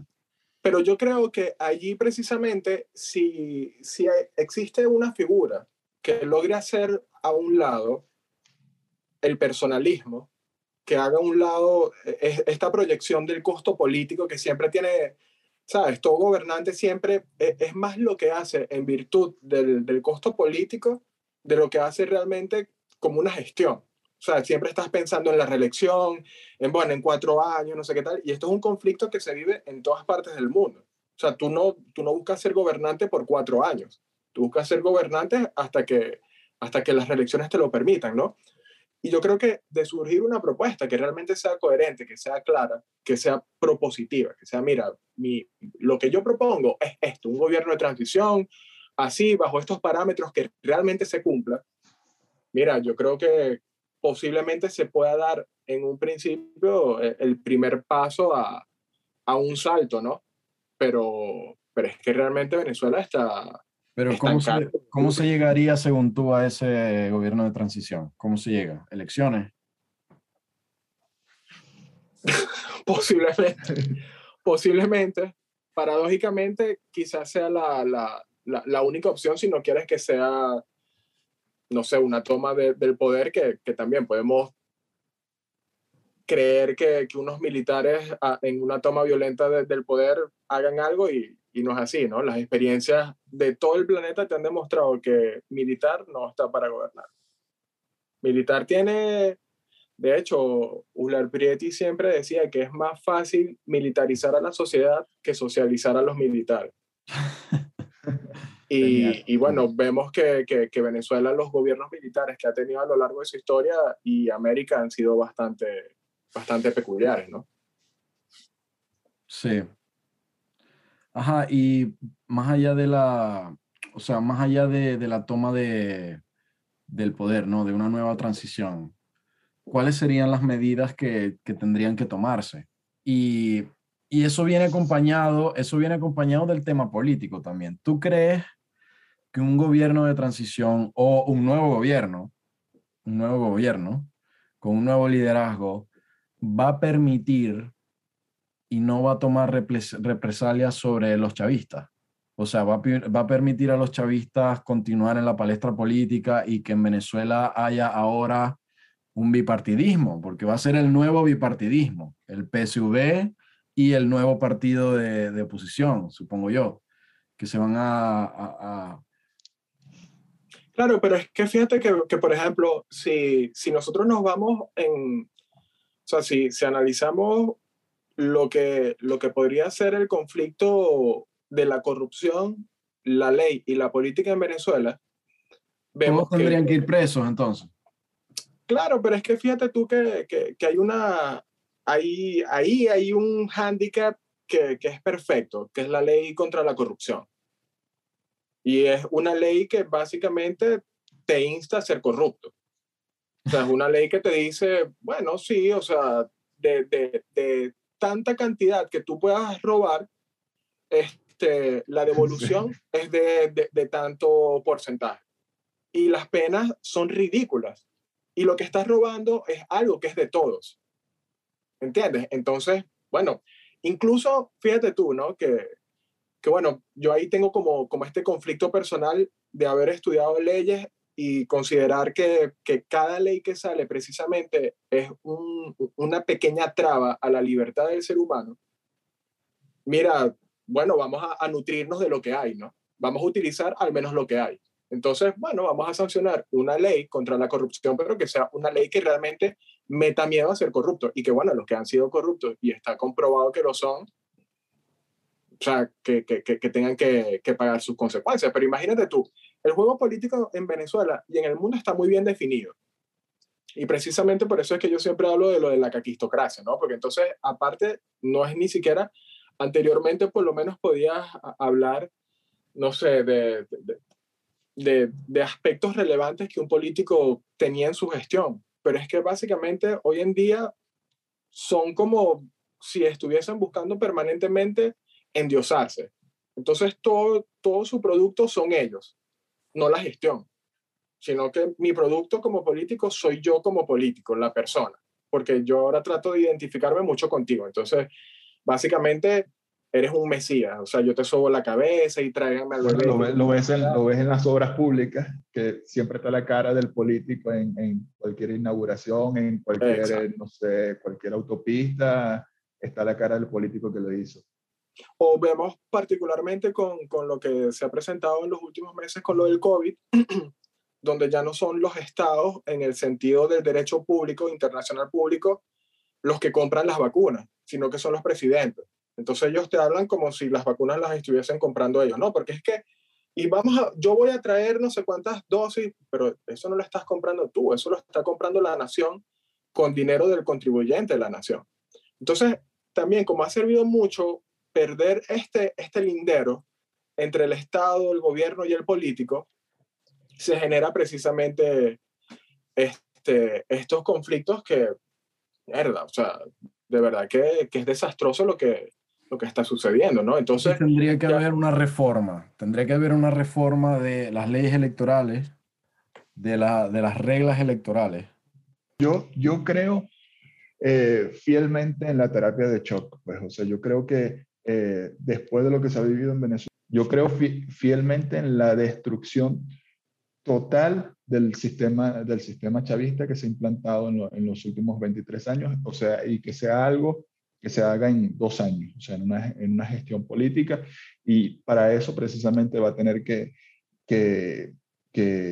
haber un sistema de, líderes políticos que no teman eh, y que no estén cuidando los votos, pues porque eh, se van a tener que tomar una serie de medidas impopulares, aunque ya muchas incluso por, por, la, misma, por la misma dinámica de, eh, del régimen, ya, ya muchas ya, ya se han facilitado, pues la, la la dolarización ya, ya, en Venezuela es de facto.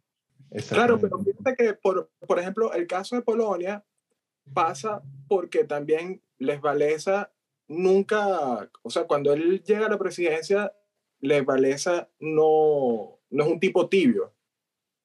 Él, él lo que propone es lo que hace. Y él en ningún momento es de, bueno, ¿sabes? Un, un, coño que trataba de, de, de disfrazar o de usar eh, eh, o utilizar eufemismos en lo que se iba a hacer como política pública, sino que es Claro, como que, mira, es, Sí, sí. esto nos va a costar, pero es lo que hay que hacer. Claro, porque es que si aplicas una política de gradualismo, lo que estás haciendo es el juego al, al régimen, al régimen que acaba de caer, como bien lo decían ustedes. O sea, ¿quién va a querer ser, eh, eh, quién va a querer encaminar el país? ¿Quién va a querer agarrar este muerto con, con la destrucción que, que, han generado estos tipos? Yo hace poco le preguntaba a alguien muy cercano, le preguntaba, yo le decía, hay algo que no entiendo, ¿por qué estos tipos, por lo menos si roban tanto, ¿por qué acabaron con la, con la industria petrolera? Entonces me decía, porque ese es parte del, del, del juego, pues, o sea, tú, tú acabas con la industria petrolera pensando que pronto la oposición va a agarrar el poder y ya tú le puedes echar la culpa de lo, de lo, que, de lo que está pasando en la industria petrolera, se la puedes echar a la, a la oposición. Lo que pasa es que quizás ni siquiera estos tipos contaban con, lo inept, con la ineptitud de la oposición. No, y que también, y que, sí. disculpa, Rolo, pero también parte de, de, de, esta esencia del político es que no crean que lo malo que estás haciendo es un er eh, o sea, es algo deliberado, sino que siempre es un error. ¿Entiendes? Entonces siempre es, es, es que me equivoqué. O sea, por ejemplo, este, si hay, hay algo que, que, que, nos llamaba muchísimo la atención con Chávez, es que Chávez no sabía nada. O sea, Chávez es un coño que, que a lo presidente hablaba ocho horas y estaba al tanto de todo. Sea, te, te, te, decía todos los titulares del Nacional, Últimas Noticias, Universal, cualquier periódico te lo, te lo podía citar una noticia que lo afectaba a él. Pero cuando se le increpaba, él desconocía la vaina. Entonces, presidente, pero es que, presidente, es que usted no está al tanto. Y vemos que todavía incluso con, con Nicolfo sigue sucediendo esto. O sea, y entonces seguimos en el juego del presidente ignorante, el que no sabe, y más bien están moviendo todos los hilos conductores de, de, lo que está sucediendo, ¿no? O sea, ellos están completamente al tanto y ahora nosotros podemos ver que la, el, el mínimo elemento político que se movía, por ejemplo, en, en el 2005, cuando la oposición se retira de, la, de las elecciones al Congreso, ahora nosotros las entendemos en este momento. ¿Entiendes? Vemos cómo todo eso produce gradualmente una serie de efectos que le ha sido precisamente beneficioso al gobierno hasta hoy en día. Sin duda. No me parece que haya sido, al menos a mí no me parece que haya sido accidental nada de lo que ha sucedido en Venezuela hoy en día. Y de hecho, quizás de aquí a 10 años entenderemos lo que está sucediendo hoy en Barinas, ¿no? Bueno, es que hace poco escuchaba también a alguien que decía, o sea, que eh, eh, que, escucha, que esa persona decía que siempre escuchaba eh, cómo la gente criticaba los modelos socialistas, que decían que todos habían, habían sido fracasados a lo largo de la historia, y esa persona decía, no, o sea, al contrario, siempre, siempre han hecho lo, lo, lo eh, siempre, han, siempre han cumplido con el objetivo que tenían planteado desde el principio, que es destruir todo. Pues, o sea, ese es el objetivo del modelo socialista desde el principio, pues generar un caos y, atribuirle las culpas de ese caos a otros, que eso les beneficia en su real objetivo, que es mantenerse en el poder. Yo eso no lo veo, no lo veo muy sensato. O sea, yo creo que detrás de, detrás de una ideología de izquierda sincera, detrás de una ideología socialista sincera, más bien hay una intención de, de justicia, ¿no? De justicia ante, ante tanta injusticia que era un sistema neoliberal y un sistema capitalista exclusivo, este, de repartición inequitativa de, la, de las riquezas, etcétera, etcétera, ¿no? Este, y tampoco veo y tampoco creo que todas la, las cosas que hayan pasado durante un gobierno socialista, y en este caso el de Venezuela, hayan sido meticulosamente planificadas, ¿sabes? No veo que, se, no veo que el, que el propósito del gobierno sea como tal destruir el país o defalcar el país, sino que simplemente son unos incapaces, o sea, no tienen la capacidad de llevarlo adelante, de, de planificar efectivamente, de, de, llevar a cabo, no sé, mejoras en nada, ¿no? Sino que más bien, más bien como que el tema de, de destruir algo o de destruir todo lo que tocan es producto de, de, una desplanificación y de una incapacidad, pero no, no es la intención per se de, de, del gobierno, ¿no? También creo que, y, no me acuerdo quién, quién, quién fue el que, el que dijo que, que un Estado, o sea, que la corrupción en un Estado centralizado es prácticamente imposible eh, de, de, eliminar, ¿no? O sea, porque ya el Estado, el Estado centralizado no te permite tener un control pleno sobre cada una de, de sus ramas, ¿no? De sus brazos. Entonces, tú puedes tener el presidente más honesto del mundo, pero luego va a tener un equipo de 15 ministros y su equipo de sus ministros van a tener no sé cuántos viceministros y todo se ramifica hacia abajo. Entonces, obviamente, el presidente, que puede ser la persona más honesta y transparente del mundo, no va a tener control sobre todas esas personas porque ni siquiera ni siquiera las puso ahí directamente por conocerlas o sería, sería como imposible, ¿no? Y además sería también inefectivo, porque ¿qué, qué persona va a conocer a un especialista en cada una de, de las áreas que se tienen que, de conocimiento que, que se tienen que atender desde todas las posiciones de gobierno? Entonces ahí es donde se genera la, la corrupción, ¿no? O sea, la corrupción se me genera como una, como una cosa personal del funcionario no necesariamente, no necesariamente tiene que ser una política que va en ese, en, Ese caso, en ese caso, el socialismo, una de las premisas del socialismo es tener un Estado gigantesco. Sí. Entonces, precisamente, o sea, tú mismo lo estás diciendo, cuando el Estado es tan grande... Y centralizado, normalmente. Cuando el, Estado, cuando el Estado es tan grande, es muy difícil controlar, controlar que no haya corrupción. Entonces... Generas más corrupción. De hecho, generas pasos que son completamente absurdos para, de corrupción. para hacerlo. O sea, cada quien va, va a tratar de, de, pegar su mordida. Pero claro, allí en el proyecto, en el proyecto socialista de Chávez, del socialismo del siglo XXI, entonces hay cierta contradicción, porque hay algo que, hay algo que Chávez, en lo que Chávez insiste mucho, que es el tema de las comunas. Y, de hecho, una de las grandes, eh, de las grandes ideas de Chávez era como, como uno o nada, ¿no? Y, y, era hacia, hacia donde tendría que, en teoría, seguir el modelo, el modelo chavista. ¿Y cuál era el proyecto de las comunas? Básicamente descentralizar el poder.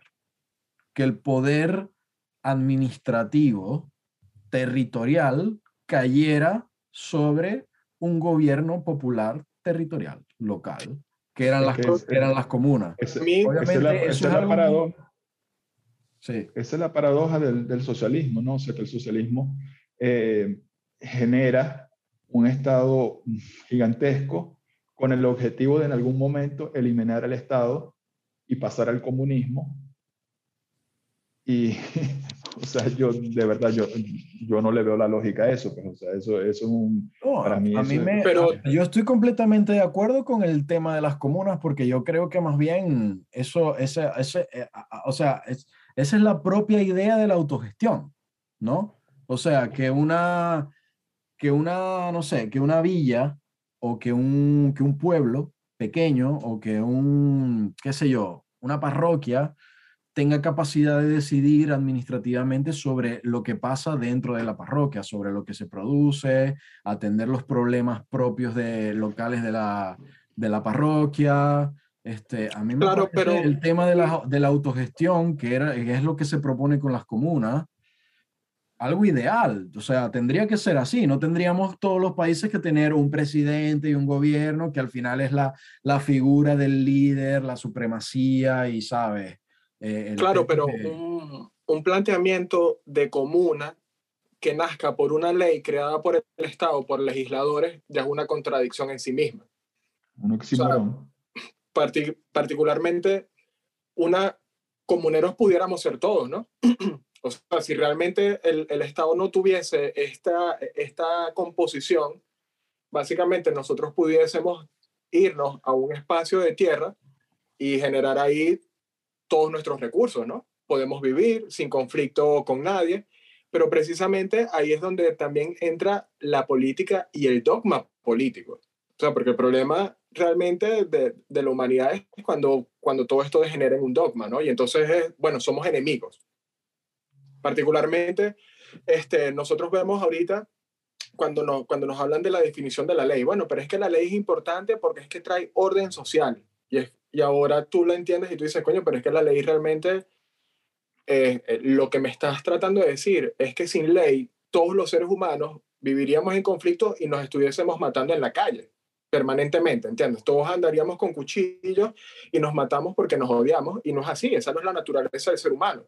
La naturaleza del ser humano precisamente No es normalizar. No, pero no, no, no, pero fíjate tú que, por ejemplo, cómo nace el comercio. El comercio nace precisamente cuando las hordas bárbaras logran equilibrar su poder y precisamente ya a través de la fuerza no puedes hacer nada porque estás, en, es- estás equiparado. ¿Entiendes? O sea, bueno, yo tengo un ejército de 100 personas, tú tienes uno de, de, de 150, pero estamos muy bien, este, no sé, eh, sabemos pelear mucho, tenemos buenos elementos de guerra que nos permitan balancear este, lo que el enfrentamiento que vamos a tener y qué te queda, te queda precisamente es negociar. O sea, te quedas, bueno, Ojo. vamos a tener un diálogo y, o sea, dame tú de esto que tienes mucho y yo te doy de esto que, que, que tengo bastante, ¿no?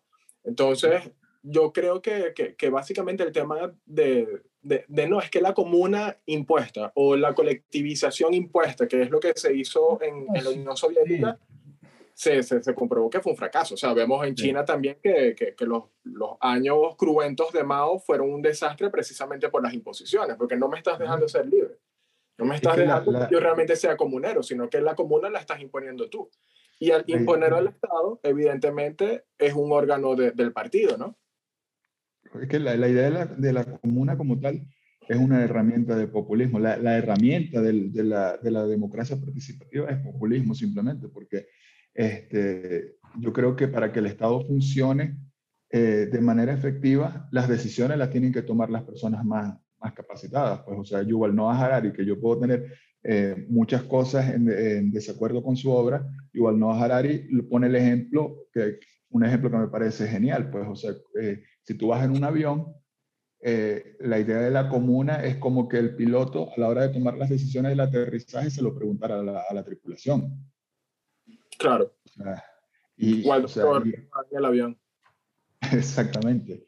Entonces, a mí, a mí me parece que, que, la comuna y, lo, y, las ideas de la democracia participativa, este, sencillamente son, son herramientas populistas, pues, o sea, herramientas para, para llamar al voto, este, pero sin, sin ningún fundamento práctico, pues, o sea, me parecen irrealizables, por lo menos si, si lo que buscas es el éxito del Estado.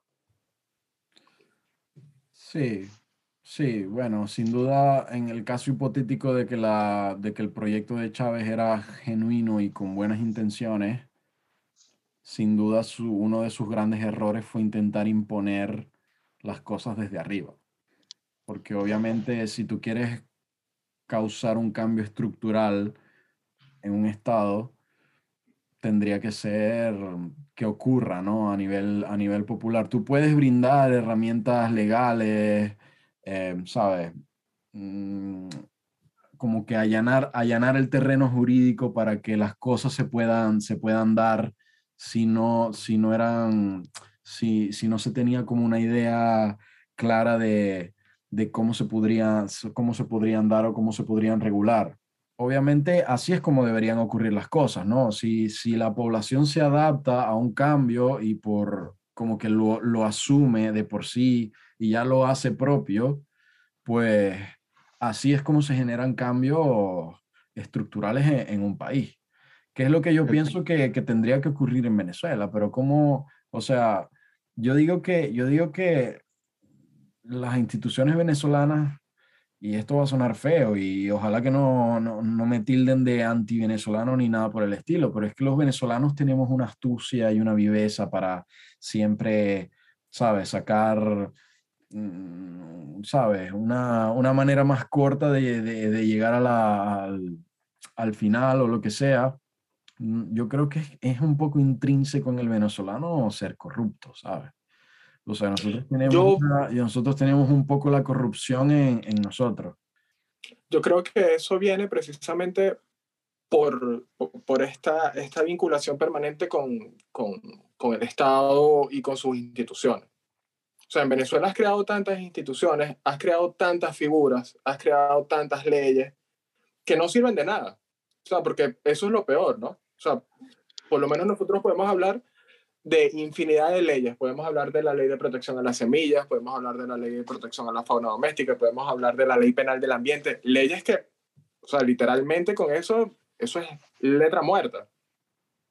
Pero en el momento en que un guardia nacional a ti te pare con un guacamayo, que es el guacamayo que tú has tenido 30 años en tu casa, el coño te va a pechar. Y en ese momento la ley, él sí la va a convertir en un aspecto útil. Entonces, esa, esa es la peligrosidad. O sea, generas tantos elementos de control que precisamente no te sirven como para generar un control positivo, sino que es un control a la negativa. Y precisamente tienes que buscar la vuelta.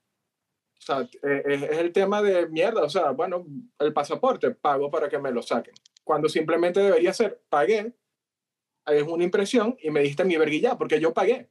O sea, precisamente ahí es donde entra en conflicto la, eh, el tema de, de, del capitalismo y el socialismo, ¿no? Porque el socialismo, mientras te genera toda una serie de instituciones que son elefantiásicas, tienes el capitalismo que simplemente es un comercio. O sea, yo pagué, me lo entregaste y ya. Entonces, yo creo que ahí también es donde se pervierte el, el término, no, porque es que el capitalismo, el capitalismo el capitalismo. Pero es, resol es una vaina completamente resolutista. Es pagaste, te entregué, ya, vete. Sí, pero bueno, o sea, no necesariamente, porque nosotros también teníamos instituciones de ese tipo o, o sistemas de ese tipo antes de, de, del gobierno de Chávez y, y, aún así nosotros tenemos como que una, una actitud un poco corrupta. Y cuando yo hablo de corrupción en el ciudadano, no hablo de nada institucional, hablo de, de, la forma de ser del ciudadano, del que se te quiere colar, del que va de vivo, del que le quiere pagar a, a alguien para salir más rápido de, de, la cosa, del que no respeta, sabes, las señales de tránsito, del que se traga la luz roja, del que, del que, del que te roba, aunque no, aunque quizá no le, no le haga falta, sabes. A mí, a mí en, en Maracaibo me llegaron a atracar tipos que estaban mejor vestidos que yo y que venían en, un, en, una camionetota, pues. Entonces, claro, obviamente esto, esto es algo que va, va mucho más allá, tiene que ver con, con, la pobreza y la cultura de la violencia, etcétera, etcétera, pero precisamente, o sea, hay como una, hay como una corrupción intrínseca en el, en el, en el ciudadano y, y es, es, algo que a mí me, me chocó mucho cuando yo llegué a Europa, por ejemplo eh, cuando yo llegué a Europa, así la gente se pudiera colar, no se colaba. Respetaba uno detrás del otro, ¿sabes? Como que no, vamos a respetar uno detrás del otro. La gente en los, en los carros, cuando tienen que atravesar una avenida o lo que sea, o hay un ceda al paso, la gente se para una tras de otra. No es que uno se usa el carril que está, que está libre y se mete en el primero, no. O sea, cada quien respeta a los demás, pues hay, una, hay un verdadero sentido del buen convivir ciudadano, del respetar a, a, la ciudadanía. Entonces, o sea, al final es el gobierno es el que, el que hace los ciudadanos o los ciudadanos el que, lo que hace a, al gobierno. ¿Quién, ¿Quién, es el no. que gobierna al final? La, creo... la, ¿El gobierno es una clase política o son ciudadanos de a pie normales que han llegado a, a ocupar puestos en las instituciones y son los que la son los que la llevan adelante, ¿sabes? Yo creo, yo creo que es un, un tema de educación, ¿no? O sea, porque, este, y precisamente eso que, que, están hablando ustedes es un reto al que se enfrenta el mundo en general, pues. Eh, yo creo que, que, hemos terminado la conversa de hoy. Aquí en No Fuimos Demasiado. Eh, hemos dado nuestras opiniones sobre, sobre lo acontecido en las elecciones o no elecciones de, de Venezuela para alcalde y gobernadores. Y nada, agradecido con, con Haroldo Cabas, abogado venezolano que presentó acá su, sus opiniones y puntos de vista. Haroldo, tu despedida. No, gracias a ustedes, muchachos. O sea, de verdad, si no, si no frenan, hubiésemos pasado todo, todo el día hablando aquí. Mil gracias, maestro. Ojalá nos, podrá, gracias, ojalá nos podamos conseguir en algún momento en nuestras, en nuestras andanzas de idos. Un abrazo, hermanos. Un abrazo. Se les quiere. Hasta luego y bueno, hasta una próxima entrega de Nos Fuimos Demasiado.